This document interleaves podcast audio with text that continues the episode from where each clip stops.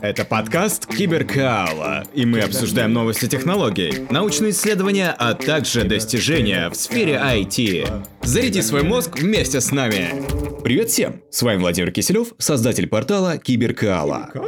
Мы смотрим в будущее и обучаем перспективным профессиям. У нас есть Data Science, общие инженерные науки, программирование и многое другое. Переходи на сайт киберкала.рф и обучайся в удовольствие. В этом выпуске динамичные фасады зданий, вдохновленные морскими организмами, могут снизить затраты на отопление, охлаждение и освещение. Новая, недорогая оптожидкостная система, разработанная исследователями Университета Торонто и вдохновленная морскими обитателями, такими как рыбы, крабы или криль – может помочь зданиям экономить энергию за счет динамического изменения внешнего вида. В то время как здания в настоящее время полагаются на механические системы, такие как отопление и кондиционирование воздуха для поддержания комфортной температуры в помещении, исследователи отмечают, что многие животные регулируют передачу энергии непосредственно на поверхности, то есть на своей коже. Криль это морские организмы, похожие на креветок, которые в огромных количествах обитают в определенных районах океана. Они прозрачные, а это значит, что ультрафиолетовое излучение может повредить их внутренние органы. В ответ на это они разработали систему динамического затенения, перемещающую пигментные гранулы внутри клеток под кожей, чтобы они темнели, когда на улице слишком ярко, и снова становились светлее, когда солнце исчезает.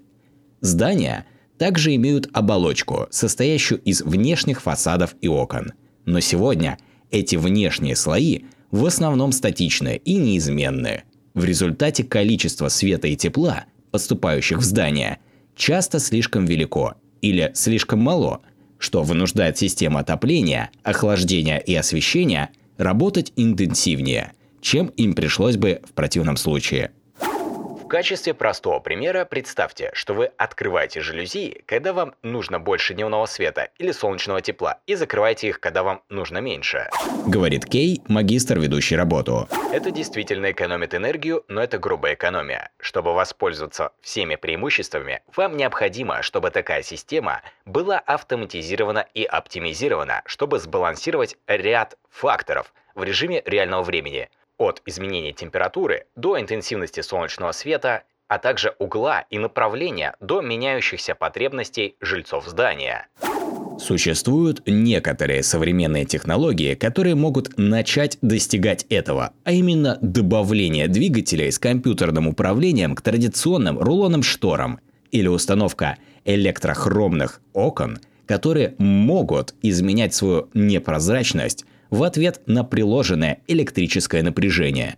Но в целом Кей считает нынешний набор инструментов как слишком дорогостоящим, так и слишком ограниченным. Почти все эти системы дорогие, требуют сложных производственных процедур или могут переключаться только между ограниченным диапазоном непрозрачности. Например, от очень темного до слегка темного. Также трудно добиться тонких пространственных градаций таких как затенение одной части оконного стекла, но не другой. В статье, опубликованной в этом месяце в журнале Nature Communications, Кей Хаттон и их исследовательская группа описывают новую парадигму, которая преодолевает эти ограничения.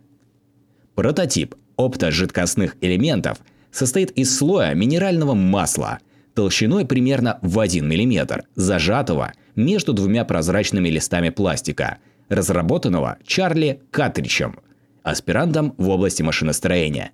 Через трубку, подсоединенную к центру ячейки, исследователи могут вводить небольшое количество воды, содержащей пигмент или краситель.